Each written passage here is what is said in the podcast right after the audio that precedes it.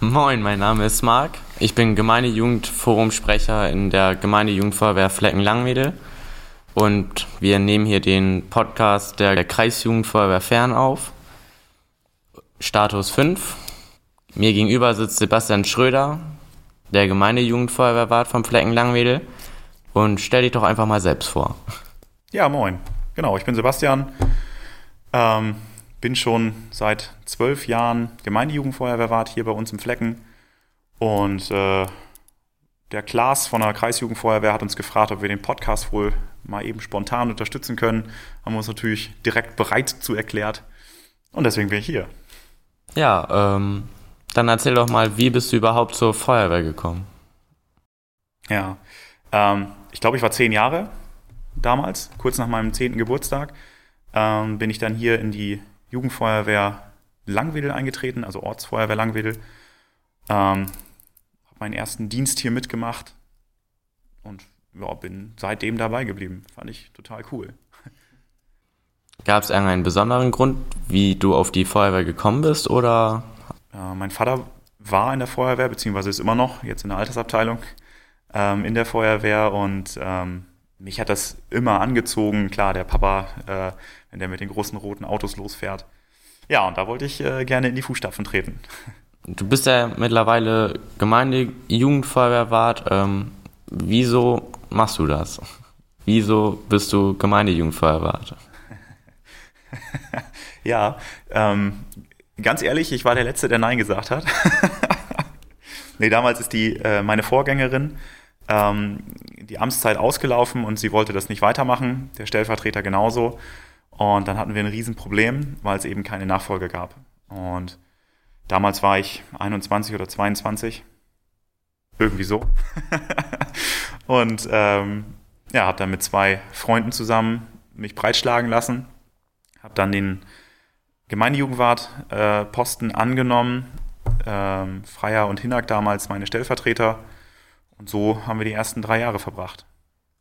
War eine wilde Zeit. Gab es irgendwelche Besonderheiten?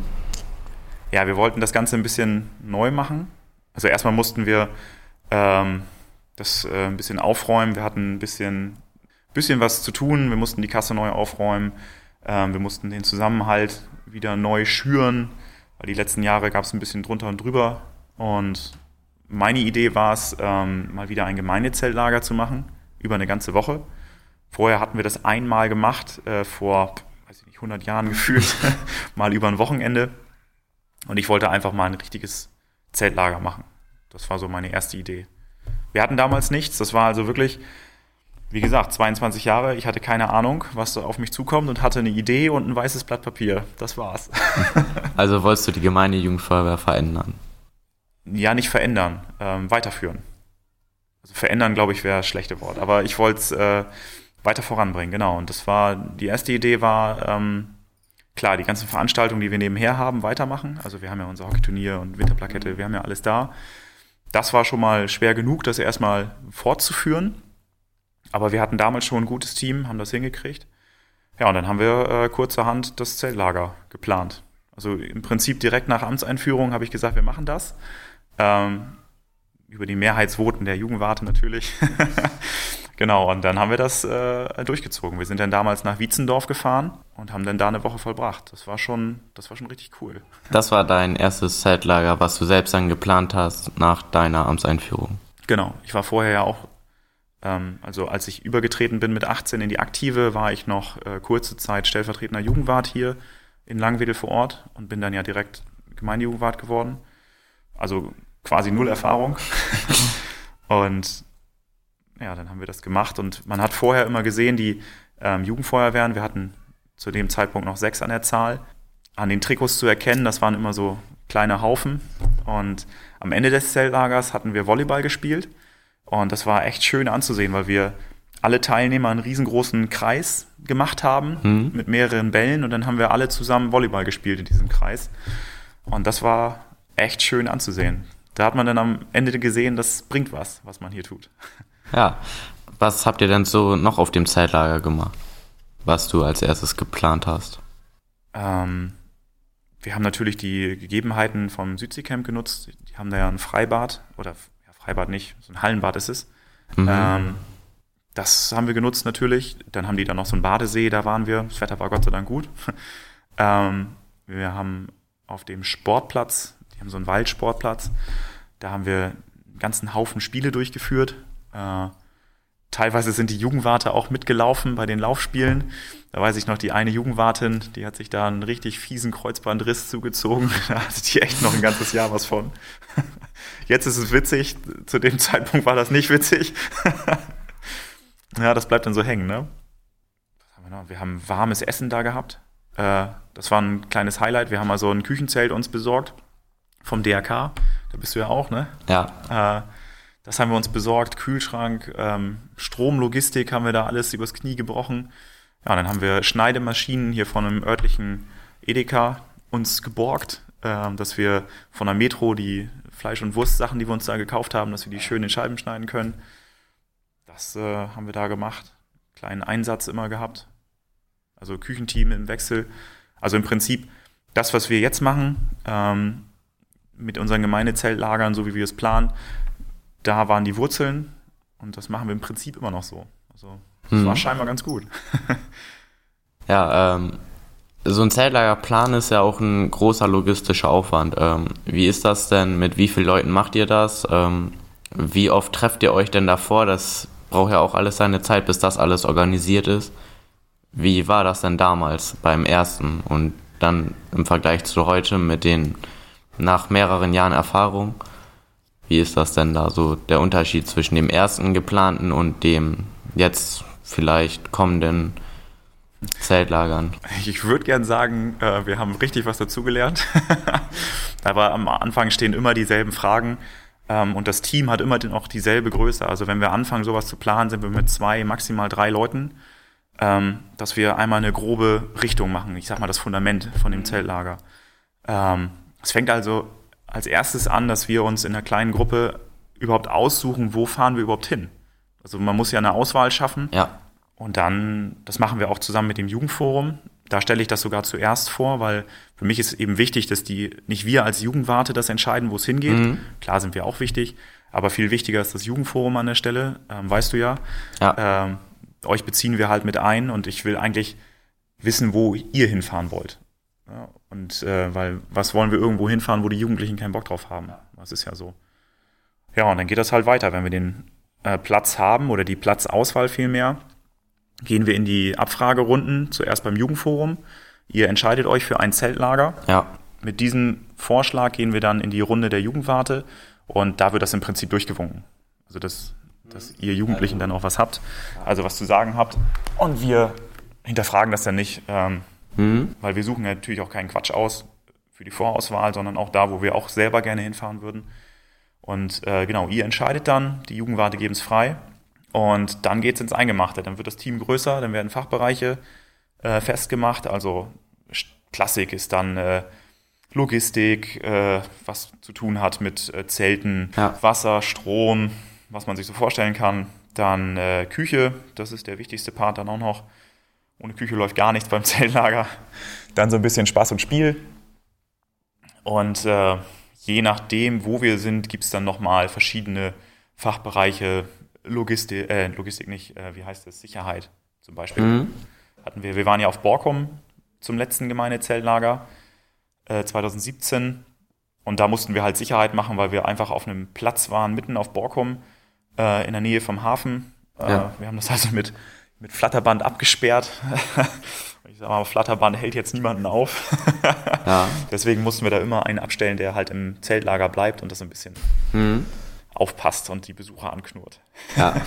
ja, sowas halt. Genau, und dann geht das halt weiter. Ähm, meine Aufgabe als Gemeindejugendwart ist dann als allererstes, ähm, die Fachbereiche am Laufen zu halten.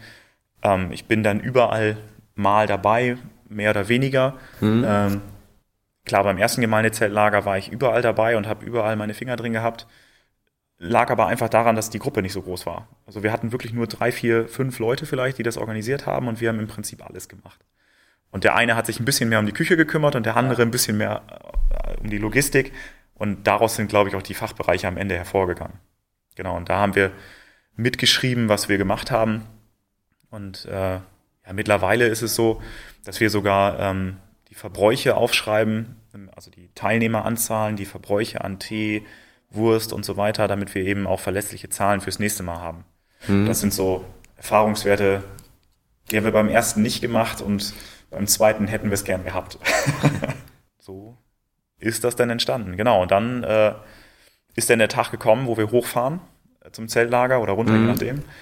Ähm, ja, dann haben wir Zelte aufgebaut. Ich war immer der Erste dann quasi vor Ort, habe mein SG20 aufgebaut. Das ist so der kleine Luxus, den ich mir gönne. wir haben, äh, jede Jugendfeuerwehr hat ein eigenes Zelt und die Gemeindejugendfeuerwehr hat äh, auch ein eigenes Zelt. Ein SG20, das kleinste natürlich von allen. Ähm, da ist dann die Technik drin und da ist auch mein Zelt. Also da ist mein Bett drinne. So habe ich also immer ein Einzelzelt. Das ist sehr angenehm. Wenn, ähm, wenn ihr da hochfahrt, ähm, fährt jede Jugendfeuerwehr einzeln oder ähm, und kommt zu unterschiedlichen Zeiten an? Oder ähm, ist das irgendwie gesammelt, dass die ganze Gemeinde in Kolonne fährt oder wie ist das? Also die Jugendlichen kommen immer mit dem Bus an. Ähm, da ist es sehr wichtig für mich, dass die Jugendlichen alle zusammen dort ankommen. Ähm, dieses Material, also Zelte, Essen gegebenenfalls, das kommt mit dem LKW schon vor den Jugendlichen an. Äh, LKW oder teilweise haben wir auch unsere MTFs mit äh, Anhänger, dass die dann hochfahren, je nachdem, wie viele Mitglieder wir haben und was wir da genau da haben. Ist klar, wenn wir ein großes Küchenzelt haben oder ein SG 500 hm. äh, plus Tische, Bänke und so weiter, irgendwann ist so ein 7,5 Tonner schneller an der ja. Grenze, dann brauchen wir halt noch Anhänger. So hatten wir es auf Borkum zum Beispiel, da hatten wir ja noch Partnerfeuerwehren eingeladen, ähm, da hatten wir einfach mehr Material. Wir mussten das alles über die Fähre nach Borkum fahren. Das ja. war schon ein Riesenaufwand. Ähm, konnten wir uns am Ende auch wirklich nur leisten, weil wir in den Jahren vorher unserer Gemeinde so einen Busfahrtopf in Höhe von 5000 Euro abgeleiert haben. Da hat mein damaliger Stellvertreter Helge, der hat unseren Bürgermeister so lange gepeinigt, bis die das Geld da freigegeben haben. Ja. Mhm. Und seitdem haben wir jedes Jahr einen Busfahrtopf, sodass wir also nicht nur zum Gemeindezeltlager fahren können, sondern eben auch zum Kreis oder zum Landeszeltlager. Mhm. Zum Bezirk fahren wir übrigens nicht, ähm, weil da fahren wir zum Gemeindezeltlager. Ja, ähm, wie finanziert ihr denn die Zeltlager? Da ist ja auch, ähm, ist ja ein kostenspieliger Aufwand, so mit den ganzen Lebensmitteln und so, wenn da jetzt so die ganzen Jugendlichen mitfahren. Mhm. Das muss ja auch alles bezahlt werden. Wie macht ihr das? Genau, das geht aus der Planung hervor wir fangen ja in der Regel so mindestens eineinhalb bis zwei Jahre vorher an, das alles durchzuplanen, wo wir hinfahren. Und äh, wenn wir also den Platz haben, dann gehen wir in uns, wie wir verpflegen wollen. Wollen wir eine Vollverpflegung machen als Beispiel oder wollen wir uns selbst verpflegen? Das ist natürlich ein enormer Kostenfaktor. Mhm. Ähm, dazu kommt der Platz, das heißt, ähm, wie viel müssen wir für den Platz bezahlen pro Kopf, pro Zelt, pro, also wie viel Strom verbrauchen wir in etwa, ähm, Duschmarken ja oder nein, und äh, das rechnen wir dann alles zusammen und dann kommt da ein Preis raus. Ähm, dann ist es noch so, dass wir normalerweise auch Tagesfahrten anbieten. Als wir in Wietzendorf zum Beispiel waren, äh, bot sich natürlich der Heidepark an. Äh, das haben wir als Tagesfahrt angeboten, als extra Posten. Ähm, genau, und dann sind wir damals, in Wietzendorf waren wir, glaube ich, unter 100 Euro mit, mit der Tagesfahrt, weil wir da auch Selbstversorgung hatten das ist ja auch schon ein paar Jahre her. Ja. Ne? Äh, ja, aber äh, auf die Frage zurück. Ähm, genau, wir machen eine Excel-Liste im Prinzip. Ähm, und da kommt irgendwann eine Gesamtsumme raus. Und die teilen wir dann durch die Anzahl der Teilnehmer. Also Jugendliche, Betreuer und auch Mitarbeiter zahlen bei uns alle, ob sie jetzt mithelfen oder nicht. Ähm, und die Summe, die da rauskommt, zahlt dann jeder. Ja. Und die Summe wird natürlich weniger. Ähm, wir sind natürlich auch ziemlich dann aktiv, dass wir Sponsorengelder einsammeln. Ähm, und jeder Euro, den wir da an Sponsoren kriegen, geht natürlich runter und die Kinder müssen das nicht bezahlen. Also achtet ihr schon darauf, dass der Preis recht günstig bleibt, dass auch jeder mitfahren kann. Und genau. Dafür sind dann die Sponsoren, dass die dann quasi den Preis noch für die Jugendlichen runterdrücken. Genau, wir kriegen ja noch Gelder von Gemeinde und äh, Landkreis. Das sind, ich glaube, 4,90 Euro oder 4,50 Euro ähm, pro Tag und Kopf. Äh, das geht dann noch runter, theoretisch, von den mhm. ähm, Jugendlichen. Allerdings macht das ähm, jede Jugendfeuerwehr für sich. Also das ist ein Riesenaufwand, äh, als Gemeindejugendwart alle Kinder äh, in eine Liste zu, zu preschen. ähm, alle Betreuer, um dann diese Gelder einzusammeln. Und äh, von daher ist es einfacher, wenn das dezentral in jeder Jugendfeuerwehr läuft. Und dann gehen diese Fördermittel direkt an die Jugendfeuerwehr und die verwaltet das Geld dann. Also entweder, das ist der Normalfall, dass man ähm, das Geld an die Eltern sozusagen zurückbezahlt. Das kommt ja immer erst im, mhm. im Nachgang. Oder andere Jugendfeuerwehren machen das auch, dass sie damit ihre Kameradschaftskasse pflegen und äh, davon dann diverse Eis im Sommer essen. Ja, also ist das Zeltlager, ähm, wann findet das denn statt? Also ähm, wann fahrt ihr denn ins Zeltlager? Also erstmal immer im Sommer, das ist schon mal ganz wichtig. Und dann ist es immer die erste Sommerferienwoche von Samstag auf Samstag. Das ist also immer fest und daran kann man sich auch richten. Das ist immer ein bisschen blöd die letzten Jahre, weil äh, die Sommerferien in Niedersachsen so super spät waren. Ähm, aber das kann man dann nicht ändern. Ähm, habt ihr denn schon mal äh, drüber nachgedacht, diese Woche vielleicht zu verschieben, wenn ähm, das halt so spät ist, dass man dann vielleicht fährt, wenn ähm, andere Bundesländer jetzt vielleicht keine Ferien mehr haben, dass man vielleicht bessere Platzmöglichkeiten kriegt? Oder ist das so, ähm, dass man sagt, eigentlich passt das immer ganz gut, die erste Ferienwoche? Ja, tatsächlich. Jedes Zeltlager steht die Frage im Raum, weil es immer Leute gibt, die in der ersten Woche keine Zeit haben. Immer. Und dann stellen diese Leute, die eben keine Zeit haben, die Frage, ob wir das verschieben können. Und dann diskutieren wir wirklich jedes Zeltlager darüber, ob wir das verschieben können. Und am Ende kommt raus, nein, wir bleiben an der Woche. das ist äh, Standard. Wo gehen denn die Zeltlager so grob immer hin? Ist das immer unterschiedlich oder ähm, irgendwie sind die Plätze irgendwie doch immer gleich, dass man im regelmäßigen Rhythmus irgendwie immer wieder zurückgeht, um einfach den Platz vielleicht zu pflegen und die Kontakte oder ähm, wie ist das? Hm, das ist ganz unterschiedlich. Also wir bei uns in der Gemeinde haben das bisher nur so gemacht, dass wir verschiedene Plätze angefahren sind. Mhm. Ähm, für die Zukunft macht das vielleicht Sinn, immer dieselben Plätze zu nehmen, äh, um da die Beziehungen aufzubauen und ähm, wie du schon sagst, dass vielleicht kriegt man dann doch mal einen Rabatt oder so. Aber bisher war es so, dass wir einfach so eine riesen Auswahl hatten und äh, wir wollten halt immer wieder was Neues machen. Mhm. Und dieses Jahr ist ja durch Corona das Zeltlager ausgefallen. Da wollten wir wieder was Neues ausprobieren. Da wollten wir nach Plön fahren in Schleswig-Holstein. Ähm, wir waren auch da, um uns den Platz anzuschauen, haben da alle in dem Orga-Team äh, waren vor Ort, haben dort eine Currywurst gegessen äh, und uns den ganzen Platz dann nochmal angeschaut, äh, Preise abgemacht, schon Tagesfahrten geplant. Also wir waren schon wirklich im Endstadium. Ja, und dann kam ja der Corona-Shutdown und dann mussten wir ja alles abbrechen.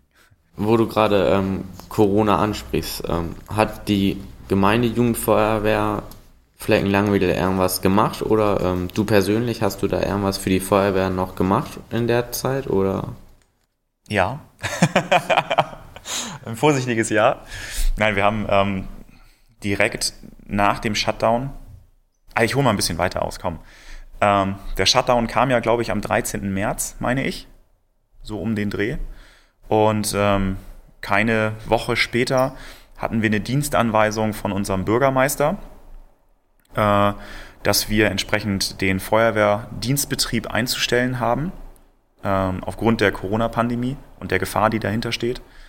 Ähm, kann sich natürlich jetzt jeder vorstellen, wenn wir als Feuerwehr oder als Feuerwache, sage ich mal, ähm, einen positiven Corona-Fall haben, wir machen jetzt unseren Dienst ganz normal weiter und diese eine Person mit Corona kommt ähm, und steckt alle Kameradinnen und Kameraden an. Das wäre natürlich der schlimmste Fall, weil dann wäre unsere Wache quasi zu. 14 Tage wären wir alle in Quarantäne ja. und unsere Wache wäre nicht besetzt. Und das wäre für die Bürger hier natürlich eine mittelschwere Katastrophe. Also war die Einsatzfähigkeit immer gegeben, aufgrund, dass man die Dienste eingestellt hat? Oder wurde genau. die Einsatzzahlen auch irgendwie reduziert, dass man ähm, aufgrund Corona halt. Also wir hatten richtig Glück tatsächlich, dass wir am Anfang war natürlich alles total chaotisch. Weißt du ja selber. Ja. Keiner wusste, was das jetzt bedeutet. Ähm, also ich selber habe sogar Nachwuchs bekommen, beziehungsweise meine Frau. Ne? Ähm, kurz vor dem Shutdown ähm, ist unser Sohn zur Welt gekommen als Beispiel und äh, da waren wir im Krankenhaus und da war noch alles nur äh, wie so ein Damoklesschwert, schwebte das über uns. Da musstest du halt nur darauf achten, deine Hände regelmäßig zu waschen. Das ging ja auch da durch die Medien zu dem Zeitpunkt. Ähm, aber wir haben uns ja auch nicht anders verhalten und im Krankenhaus war auch damals alles okay. Dann sind wir aus dem Krankenhaus raus, meine Elternzeit begann und dann kam der, der Hammer mit dem, mit dem Lockdown. Und das war schon ein bisschen spooky, weil auch unsere Hebamme als Beispiel durfte uns dann irgendwann nicht mehr besuchen, mhm. weil wir kein, ja, unser Kind war gesund, Gott sei Dank, oder ist es immer noch, so dass sie dann äh, nicht mehr kommen musste, so unbedingt. Und der Rest hat soweit auch bei uns alles gut funktioniert. Toi, toi, toi. Ja. Ja, und ähm, dann kam ja diese Ansage vom Bürgermeister, um wieder zurückzukommen, mhm. ähm, dass wir keine Dienste mehr machen müssen und eben auch beim Einsatzgeschehen entsprechend aufpassen müssen. Ähm, und das hat für uns natürlich sofort ähm, harte Konsequenzen gehabt, weil wir äh, Osterferien waren zu dem Zeitpunkt noch nicht und wir mussten sofort alle Dienste beenden. Ähm, und eben auch als Jugendfeuerwehr, wir hatten kurz vorher noch ähm, das Hockeyturnier durchgeführt bei uns. Ähm, mhm. Ich glaube, den, den Sonntag vom Lockdown hatten wir das Hockeyturnier. Da war ja auch noch alles normal. Da gibt es ja auch noch Bilder bei uns auf der Instagram-Seite. Ähm, da war halt auch noch nichts mit Abstand oder so, ne? Ja. Gab es ja noch nicht die, die Regeln zu dem Zeitpunkt. Ja, und eine Woche später war dann alles vorbei. Also wir waren auch voll in den Vorbereitungen, ja, wie gesagt, für das Zeltlager und für alle anderen Sachen, die wir da noch vorhatten. Und dann habe ich als allererste Maßnahme ein Schreiben aufgesetzt, wo ich alle ähm, Jugendlichen und Kinder informiere. Also ich bin nicht nur Gemeindejugendwart, sondern auch Gemeindekinderfeuerwehrwart, wobei es das bei uns noch nicht offiziell mhm. gibt, diesen Begriff. Ähm, ich als Gemeindejugendwart habe hat nur, in Anführungszeichen, nur die Kinderfeuerwehr unter mir, ähm, betreue die natürlich aber auch genauso wie die Jugendfeuerwehr. Ne? Ja. So, also habe ich ein Schreiben aufgesetzt an die Eltern, ähm, wo ich einmal über die Situation aufkläre, was bedeutet das jetzt gerade für uns, speziell als Feuerwehr, ähm, und habe auch nochmal ganz genau darauf hingewiesen, dass die Einsatzbereitschaft eben bestehen bleibt und dass dann die Eltern, wenn das Ganze vorbei ist, die Feuerwehr nicht vergessen sollen und die Kinder und Jugendlichen wieder zu uns schicken sollen. Ne? Das ist tatsächlich meine größte Angst, ähm, dass die dass die Kids halt äh, entdecken, dass zu Hause auch ganz schön ist und eben nicht mehr zurück äh, zu unseren Institutionen kommen. Das wäre natürlich super schlecht. Und das war auch dann am Ende des Tages mein Antrieb, weiterzumachen. Eben nicht nur ein Schreiben zu schicken, sondern wir haben relativ zügig ähm, Dienste online abgehalten, beziehungsweise keine Dienste, sondern Sitzungen. Einmal als Gemeindejugendfeuerwehrausschuss, wo ich einfach nur gefragt habe, Achso, da die Teilnehmer sind übrigens äh, alle Jugendwarte, Leute mit äh, Funktionen, alle Kinderfeuerwehrwarte und Wartinnen natürlich auch. Also ähm, ist ähm, der Gemeindejugendfeuerwehrausschuss quasi, sind das die Leute, die die Gemeindejugendfeuerwehr so am Laufen halten, alles mit besprechen und planen? Ja, genau. Genau, der besteht im Prinzip, wie gesagt, aus, aus den Jugendfeuerwehr- und Kinderfeuerwehrwartenden ähm, bei uns aus dem Flecken. Dazu kommen alle Fachbereiche, die wir so haben. Also äh, Kasse ganz klar, Wettbewerbe und so weiter. Ne? Wir haben ja Dutzende. Ähm, und natürlich uns Gemeindejugendfeuerwehr warten, also meinem Stellvertreter Matthias und mir. Und wir führen dann im Normalfall die Sitzung. Ja. Genau. Und ähm, da wäre turnusmäßig sowieso eine dran gewesen. Und dann haben wir einfach ähm, über ein Portal von der NJF haben wir dann die ersten Sitzungen abgehalten und erstmal nur abgeklopft, wie geht es den Leuten überhaupt. Weil das hatte ja schon für große Teile der Bevölkerung massive, ja, ja wie sagt man das? Einschnitt. Einschnitte, genau. Einige konnten nicht mehr arbeiten. Ich sag mal, die Gastronomie, der ja. geht's immer noch nicht wirklich gut, sage ich mal. Ähm, und da wollte ich einfach nur mal wissen, wie geht's den Leuten eigentlich in meinem Ausschuss? Und können wir irgendwas tun? Müssen wir aktiv werden oder nicht? Mhm. Kurz darauf habe ich dasselbe dann mit dem Jugendforum gemacht. Weißt du ja, du bist ja mein Jugendforumsprecher, ne? Ja. Und ähm, davon haben wir dann tatsächlich auch mehr gemacht, weil ähm, ich mir gedacht habe, zum einen, den, die Jugendwarte sind alt genug, wenn da irgendwas ist, dann kommen die auf mich zu. Bei euch Jugendforumsprechern ähm, war mir das dann schon wichtiger, dass ich den Kontakt zu euch halte, mhm. weil die Jugendforumsprecher, können wir auch mal kurz erklären, äh, und warum eigentlich ich? Du bist doch Gemeindejugendforumsprecher. ja, ähm, ja, das Jugendforum bei uns in der Gemeinde besteht aus ähm, jeweils immer zwei Jugendsprechern, den einzelnen Jugendfeuerwehren. Wir haben bei uns in, mittlerweile in unserer Gemeinde fünf Jugendfeuerwehren. Dementsprechend haben wir ähm, zehn Jugendsprecher, Zwei davon werden alle zwei Jahre, Anfang des Jahres, zum Gemeindejugendsprecher gewählt. Die vertreten dann ähm, das Jugendforum in der Ausschusssitzung und ähm, bei anderen äh, ja, bei anderen Veranstaltungen, wie ähm, zum Beispiel, wenn wir Spendengelder oder so bekommen, zum Beispiel Rohrberg in Langwedel, die Bücherei, die hat uns, hat schon zweimal ähm, bisschen was gespendet zur Weihnachtszeit hin.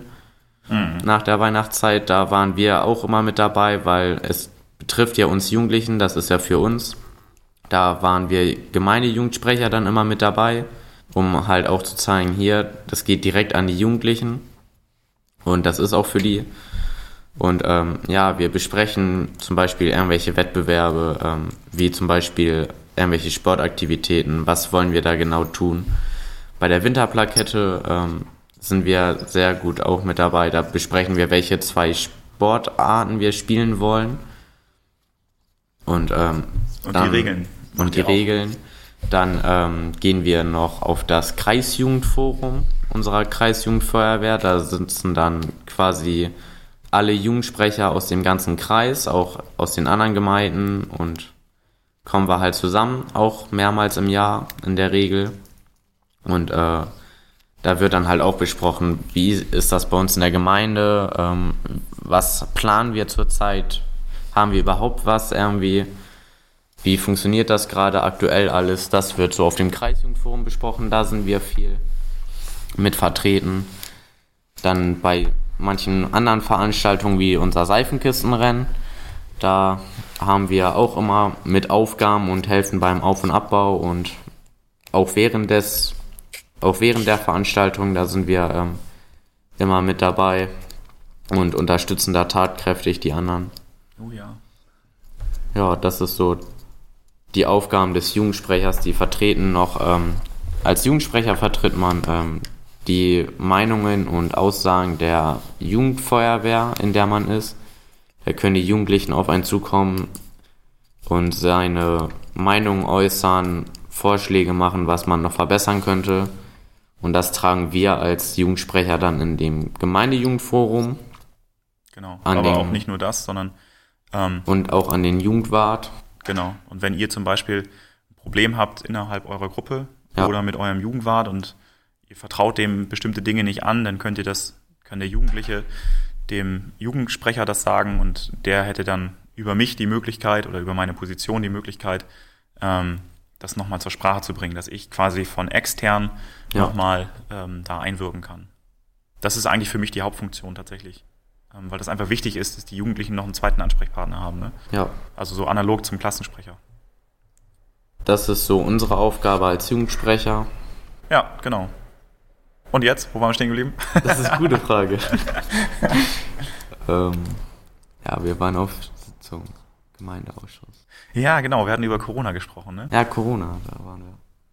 Ja, ähm, was habt ihr denn alles so in der, also was hast du vielleicht jetzt als Gemeindejugendwart, ähm, was hast du alles noch angestrebt? Hm, also während Corona meinst du? Ja. Ja, also zum einen die Gespräche, die haben wir relativ häufig geführt, du warst ja immer damit dabei. Und äh, dann hatte ich gedacht, was machst du, wenn du eh im Lockdown bist und nicht raus kannst? Ähm, einmal ganz klar die ganzen äh, Sitzungen, die wir gemacht haben mit dem Jugendforum. Das waren ja echt viele. Ähm, Habe ich gedacht, komm, die Kids, die klimpern am Handy wahrscheinlich rum. Ähm, und dann hat Matthias, also mein Stellvertreter, irgendwo im Internet eine App gefunden. Und die könnte man wohl mit, äh, so eine Quiz-App war das, die könnte man wohl mit Fragen füttern ja, gesagt, getan. Ich konnte eh nicht schlafen zu dem Zeitpunkt, hatte ich ja erwähnt, warum. Und äh, in der Zeit, wo ich nicht schlafen konnte, habe ich dann einfach diese App gesucht, bis ich sie gefunden habe. Mhm. Installiert, ähm, da mal reingeschnuppert, diese ganzen Tutorial-Videos angeguckt. Gut gemacht und Gott sei Dank nur zwei Minuten lang. Wenn man übermüdet ist, hält man es länger nicht aus. ähm, ja, die App fand ich dann mega cool, auch vom, vom Layout und so weiter. Das war wirklich ähm, Plug and Play. Und dann habe ich einfach angefangen, mir Fragen auszudenken. Und habe einfach angefangen. Immer wenn ich nicht schlafen konnte, tatsächlich, hm. immer irgendwelche Fragen da reingedonnert in verschiedenen Kategorien. Was waren das so ungefähr für Kategorien? Ja, ganz klar. Am Anfang war es FEDV3. also Feuerwehrdienstvorschrift 3. Mhm. Das ist ja die Bibel des Feuerwehrmannes. Äh, die müssen wir natürlich irgendwie auswendig können. Ja. Ähm, da habe ich einfach äh, meine Mappe rausgeholt, also diese kleinen Kohlhammer-Bücher. Kohlmüller? Die roten Bücher. ähm, habe ich rausgeholt und habe da einfach von der FEDV 3 ähm, ein paar Fragen rausgenommen. Also welche Aufgabe hat der Melder, der Angriffstrupp und so weiter und so fort? Wer setzt den Verteiler als Beispiel? Einsatz mit und ohne Bereitstellung, so Basics halt. Ähm, dann aber auch Allgemeinfragen, äh, also Allgemeinbildungsfragen. Ähm, dann hatte ich mir die Mühe gemacht, beziehungsweise Mühe, ich habe festgestellt, unser Kleiner schläft im Auto ganz gut. Also habe ich den eingeladen und ähm, habe einfach Fotos von jedem Feuerwehrhaus gemacht. Ähm, also ich kann auch Bilder in der App einfügen. Also habe ich diese ganzen Feuerwehrhäuser fotografiert, in die App mit reingepackt und habe einfach gefragt, welches Feuerwehrhaus das ist. Klar, für die sechs, die noch in Betrieb sind, ist das gar kein Problem. Aber wir haben ja auch noch erhaltene Feuerwehrhäuser, die nicht mehr in Betrieb sind. Die habe ich dann auch einfach alle fotografiert. Ich hatte ja dann ja Zeit. Alles mit eingebaut. Und ähm, dann hast du mir ja noch vom DRK so ein Frageheft, glaube ich, ja. gegeben. Ähm, da habe ich auch noch mal so 20, 30 Fragen rausgesucht, die ich dann da auch mit reingenommen habe. Und ähm, ich glaube, am Ende sind es über 500 Fragen geworden in glaube, 28 Kategorien oder so oder mehr. Weiß ich nicht mehr. Auf jeden Fall einen ganzen Haufen Fragen sind es am Ende geworden. Ähm, und das habe ich dann verteilt innerhalb der äh, Jugendfeuerwehren. Ne, dass die, und euch habe ich da extrem für ja. genutzt. die Jugendwarte waren äh, nicht so schnell, wie ich mir das erwünscht hatte. Und dann habe ich den Umweg über euch genommen, dann habt ihr das ja verteilt. Ähm, das war eigentlich ganz geil. Und dann haben wir ja noch diese, diese App bietet ja noch Online-Möglichkeiten an. Das heißt, äh, so eine Art äh, Test kann man damit machen. Mhm. Ähm, das hatten wir dann ja auch zusammen gemacht in einer unserer Sitzungen, um das einfach mal auszuprobieren. Ne? Ja. Wurde auch ganz gut angenommen, die App, ähm, aber irgendwann ist es halt auch langweilig geworden und die Nutzerzahlen gingen halt runter. An der Stelle aber nicht schlimm, weil wir halt äh, die App für die äh, Leistungsspange nutzen können, für den Truppmann nutzen können. Also das hat sich schon gelohnt, definitiv. Ja, und dann, was haben wir noch gemacht? Äh, so viel. Mit der Kinderfeuerwehr habe ich mich auch ein paar Mal separat getroffen. Wir haben ja zwei Kinderfeuerwehren bei uns in der Gemeinde. Die waren auch beide ähm, sehr aktiv. Und die Kinderfeuerwehr Holdebüttel-Völkersen als Beispiel, die hat jede Woche ein Quiz gemacht für die Mitglieder. Ähm, hat dann jeder, der, jedes Kind, was gewonnen hat, hat im Prinzip sich Schokolade abholen dürfen äh, oder ich glaube im Briefkasten sogar bekommen. Also alles kontaktlos. Mhm. Ähm, dass die auch einen kleinen Ansporn hatten, mitzumachen. Mit der Kinderfeuerwehr haben wir dann auch äh, eine Bildermalaktion gemacht. Da habe ich dann wieder ein Schreiben fertig gemacht für die Eltern. Hatte gesagt, dass die auf ein DIN A4-Blatt äh, und zu verschiedenen Themen halt Bilder malen sollten, die Kids. Haben sie dann auch gemacht.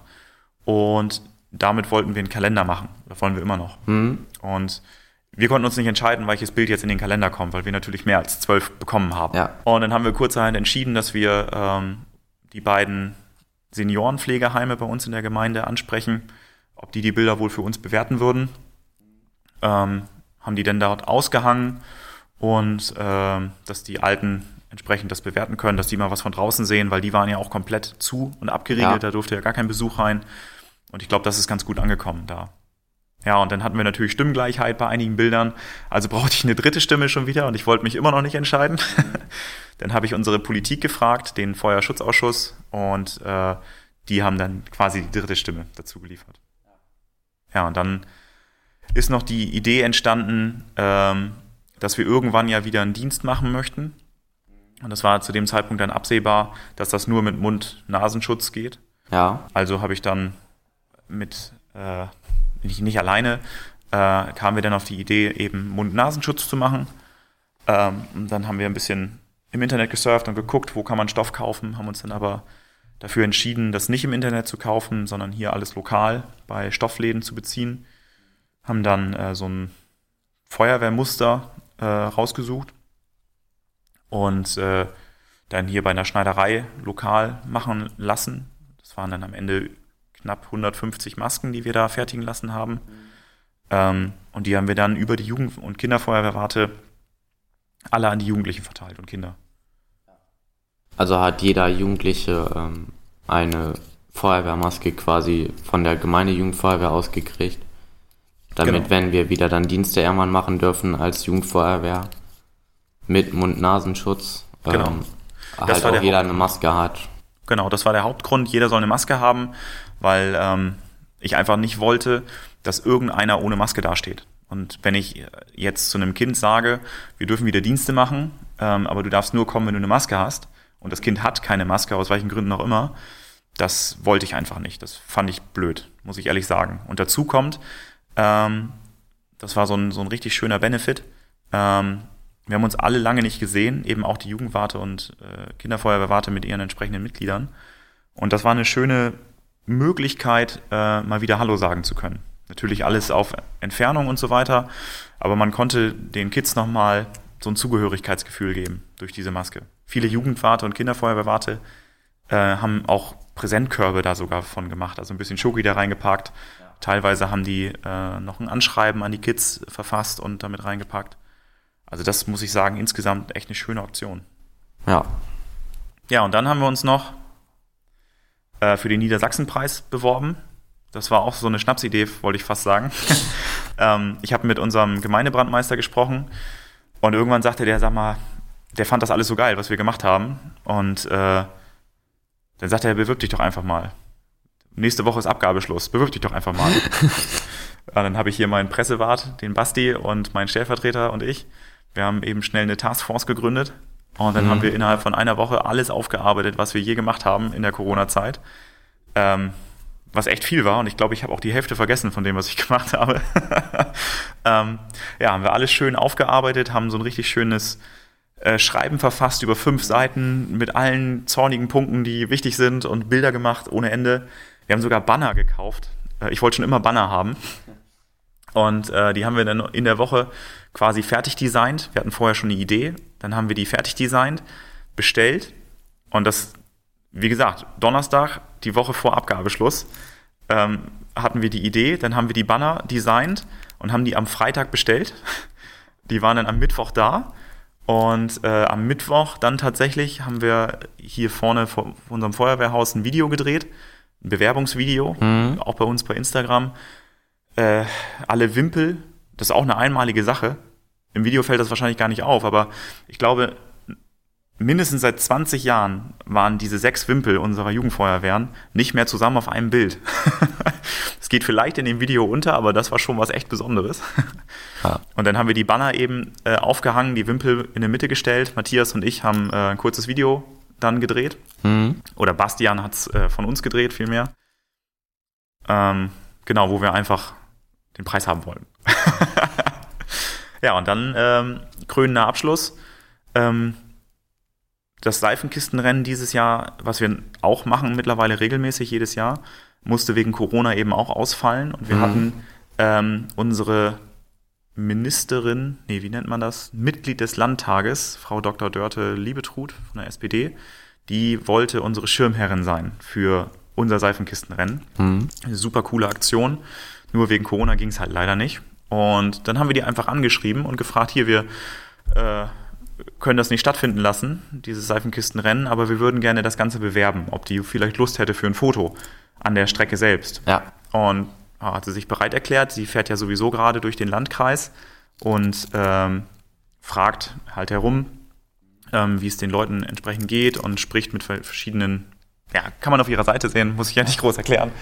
Ja, und die war dann eben entsprechend den Freitag da und ähm, unser Mensch, der im Bundestag sitzt, Mitglied des Bundestages, Andreas Mattfeld, Mattfeld.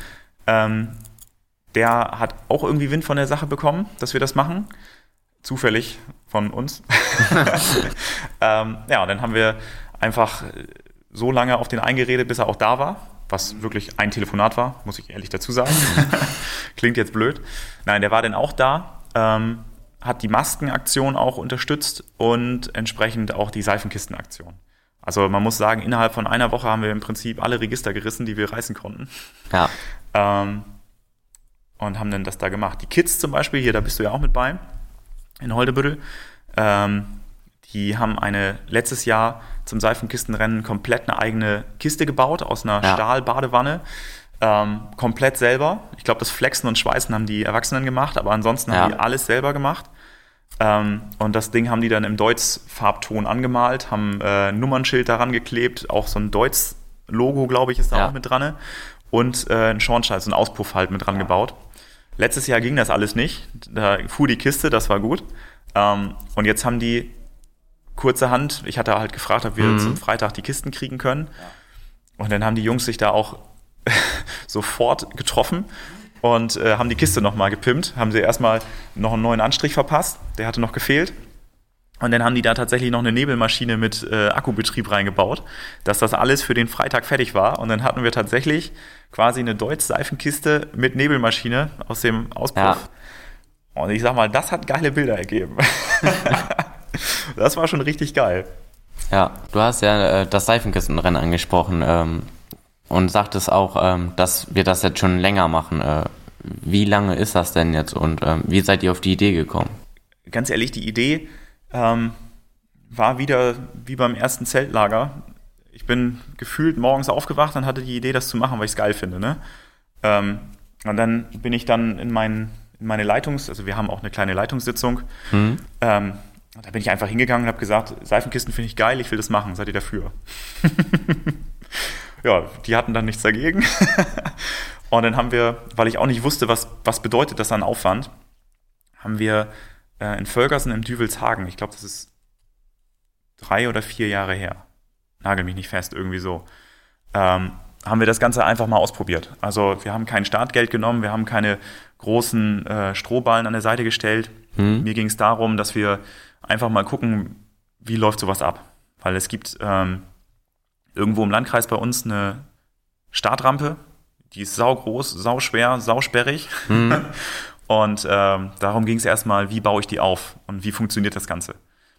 Also so ein Testlauf, wie ähm, Genau. was brauche ich und wann brauche ich das wie und Genau, wie viel wie- Personal. Wie viel Personal, wie lange brauche ich, um bestimmte Dinge aufzubauen und ist das überhaupt was? Ne? Mhm. Ähm, weil auch wenn ich da so Feuer und Flamme für war, musste ich natürlich auch andere so ein bisschen mit ins Boot holen. Ja, Und ähm, auf der Arbeit auch bin ich da lieber einen, Schritt konservativer und probiere alles einmal in Ruhe aus, ob das wirklich alles funktioniert. mhm. Und so haben wir es da eben auch gemacht. Und bis auf das Wetter war das wirklich eine geile Veranstaltung. Also es ist wirklich, das war wieder so ein Jahr, es hat nie geregnet, aber an dem einen Tag war wirklich Land unter. Das, Ja. das ging voll in die Hose. Und dann haben wir halt auch, die Kinder waren alle nass. Die wollten zwar Seifenkisten fahren, ja, aber die waren alle super nass. Mhm. Und dann haben wir es am Ende abgesagt, haben allen Kids noch eine Wurst ausgegeben. Ähm, ich glaube, Getränke hatten wir dann auch frei gemacht, wobei auch keiner mehr Durst hatte nach dem Regen. haben dann abgebaut und dann wussten wir, was auf uns zukommt. Das Jahr drauf haben wir dann das Ganze in Kluvenhagen gemacht, ähm, direkt groß aufgezogen, also ähm, Mhm. so richtig groß mit Presse beworben. Wir hatten sogar eine Drohne am Start. Wir haben äh, zwei Wochen vorher alle Anwohner informiert mit dem Anschreiben, ähm, dass wir das an dem Tag vorhaben und dass die entsprechend den, die PKWs woanders parken sollen und uns gerne zugucken können. Ne? ja, Ja, das war an und für sich eine richtig geile Nummer. Ähm, wir haben Reifen besorgt hier von äh, einer örtlichen Firma, die eben Reifen entsorgt. Da haben wir einen riesen Container bekommen, ähm, haben die Reifen da alle an der Piste verteilt. Das hat sich auch tatsächlich als gut herausgestellt, weil wir leider ähm, zwei Unfälle hatten. Gott sei Dank glimpflich ausgelaufen, aber Mhm. ähm, das sah wirklich nicht gut aus. Habt ihr denn ähm, da vorgesorgt gehabt, dass wenn sowas passiert, dass da ähm, auch dann direkt geholfen werden kann? Oder ähm, Ja, genau. war das quasi, wir als Feuerwehrleute waren da und haben uns dann quasi selbst geholfen? Oder Genau, wie also war das? Generell ist es so, wir sind ja alle in der Feuerwehr Ersthelfer. Wir haben ja alle den äh, Ersthelferkurs gemacht, den großen. Und ich sag mal, die Basics in Erster Hilfe können wir alle, gar keine Frage. Ähm, das machen wir ja zum Beispiel beim Hockeyturnier mittlerweile so. Wir, Mhm. Die üblichen Verletzungen sind Kühlpacks und Pflasterkleben. Das kriegen wir, glaube ich, hin.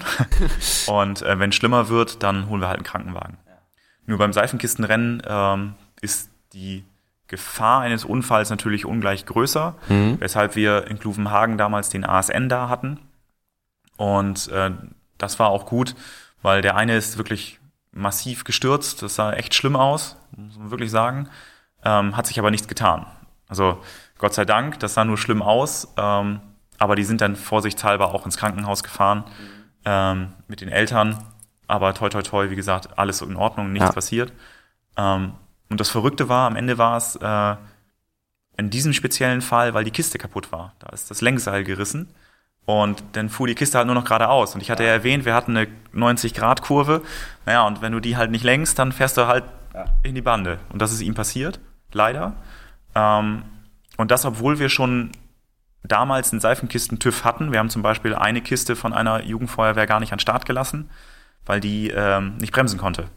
Oder doch, die konnte bremsen, aber wenn da was schiefgegangen wäre, dann wäre das so eine Selbstmordbremse gewesen. Das war, ging gar nicht.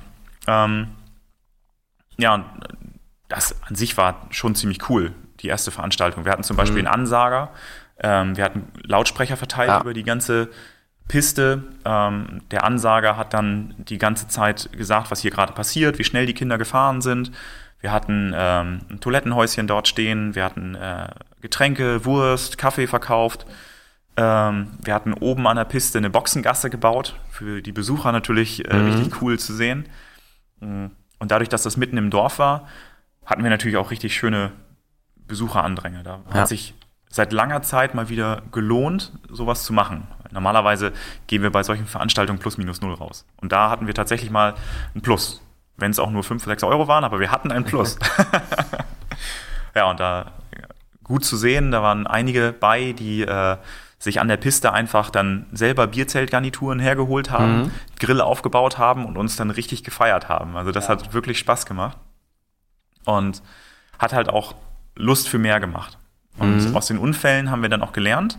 Wir haben zum Beispiel die Strecke nehmen wir jetzt nicht mehr, weil die Kurve doch schon zu gefährlich war und haben A die Strecke geändert und B haben wir jetzt gesagt, dass wir vor jedem Start einer Seifenkiste die Tauglichkeit des Fahrers prüfen ähm, und die Kiste vor allen Dingen prüfen. Das heißt, lenken, Also- bremsen. Also legt ihr großen Wert auf ähm, Sicherheit auch und dass auch jeder heile durchkommt und nicht irgendwie wie beim zweiten Versuch dann quasi in Kluvenhagen dann doch noch irgendwie da Fehler durchgehen und dann plötzlich das Lenkseil reißt. Genau, das war, äh, das war blöd und dass, dass das nicht wieder passiert, ähm, da sorgen wir jetzt vor. Also wir haben auch in Kluvenhagen schon eine Ausschreibung gemacht, auch was Sicherheit angeht, der Kiste und so weiter. Ähm, die war aber vergleichsweise noch recht kurz gehalten und mittlerweile ähm, haben wir da alles vorgeschrieben. Also äh, wir schreiben ganz genau, was passiert mit den, mit den Seifenkisten vor dem Start, wie nehmen wir die Zeit ähm, und so weiter und so fort. Das haben wir also jetzt wirklich detailliert mit in diese Ausschreibung reingepackt und ähm, halten uns da wirklich penibel dran, damit das eben nicht mehr passiert. Ne? Genau. Ja, und das hat letztes Jahr haben wir das das erste Mal ähm, dann in Langwedel gemacht, äh, an der Kreisstraße runter Birkenallee zur Müllverladestation. Mhm. Das ist quasi die einfachste Straße, die wir sperren können, ähm, mit ein bisschen Gefälle. Bei uns im Dorf gibt's halt nicht so viel Gefälle. Ja. Oder in der Gemeinde. Ähm, und das lief wie Tüt. Das einzig Blöde an der Strecke ist, die ist nicht so schön im Dorf, so zentral wie zum Beispiel in Kluvenhagen. Das heißt, da müssen wir wirklich massiv Werbung machen, dass da Leute kommen. Aber auch das hat wunderbar funktioniert. Und wir hatten keine Unfälle. Das muss man jetzt mal eben betonen. Wir hatten keine Unfälle. Jedes Kind ist sicher und heile im Ziel angekommen. Und ähm, im Vergleich zu Kluvenhagen hatten wir noch andere Feuerwehren eingeladen. Und auch eine Privatperson hat sich auch noch mit angemeldet mit, mit seinem Enkel. Die haben eine Seifenkiste komplett selbst gebaut. Also auch von, von null auf.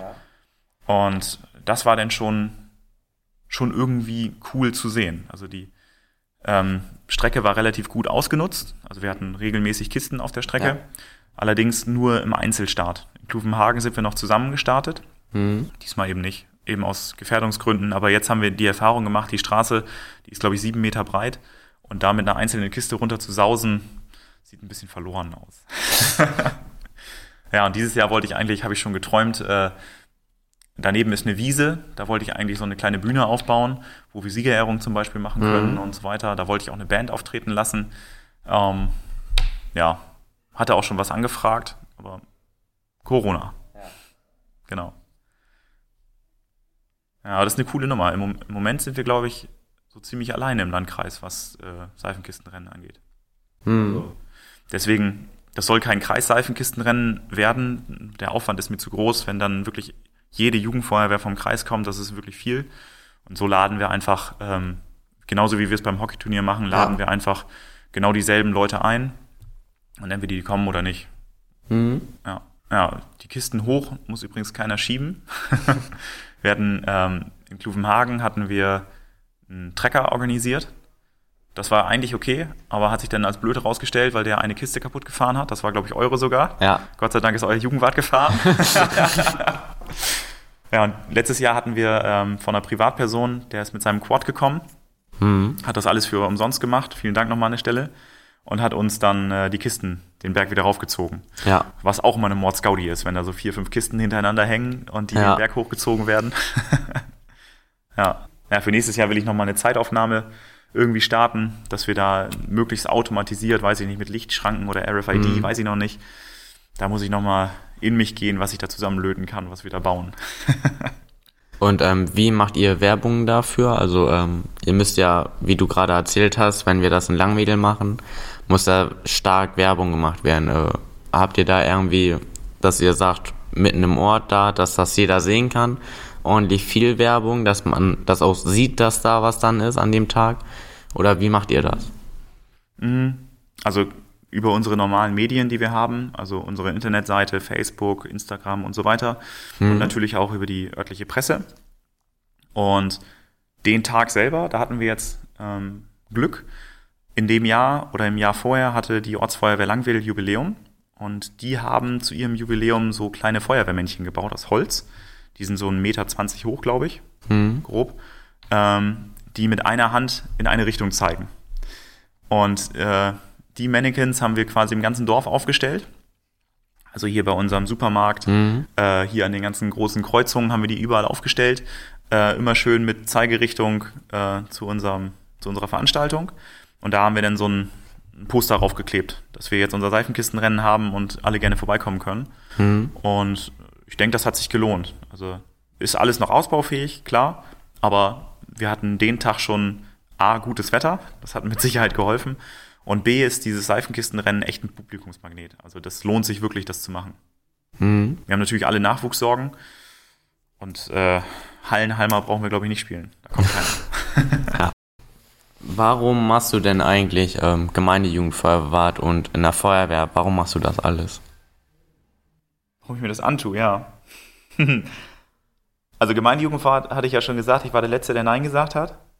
Und äh, muss ich ganz ehrlich sagen, damals war ich, ähm, hatte ich die Entscheidung, ob ich zum Bund gehe oder äh, quasi meine Stunden in der Feuerwehr ableiste. Und ähm, mein damaliger Chef hat zu mir gesagt, ich soll nicht zum Bund und dann weiter für ihn arbeiten. Aber so eine Bescheinigung wollte er mir auch nicht ausstellen. also habe ich mich für die Feuerwehr entschieden. Ähm, und da passte das mit dem Gemeindejugendwart tatsächlich echt gut übereinander, weil ich ja dann zwangsweise 1000 Stunden sammle. Die habe ich auch gesammelt. Ja. Und jedes Jahr. Und das konnte ich natürlich schön aufschreiben. Aber dann irgendwann ist das ja abgesagt worden, dieser ganze, äh, wie heißt das? Wehrdienst. oder Wehrdienst, so, genau. So Wehrpflicht, ja. Bin ich alt. ähm, ja, und dann habe ich einfach weitergemacht. Und weil ich glaube, da Bock drauf gehabt zu haben und immer noch habe. Hast du denn eigentlich, wenn du auf Zeltlager bist, irgendein Lieblingsessen, was unbedingt da sein muss, wenn du das Zeltlager geplant hast? Oder ähm, ist das irgendwie.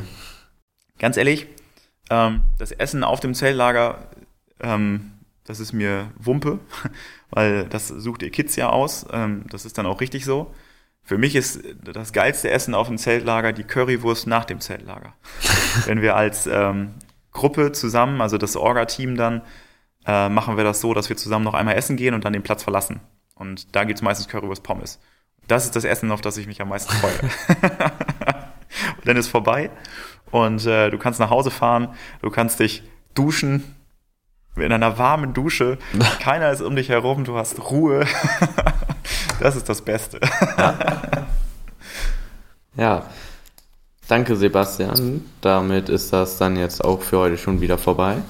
Ich danke dir, dass du uns so viel über dich und deine Zeit in der Feuerwehr erzählt hast. Ja, sehr gerne. Und wir hören uns im nächsten Podcast.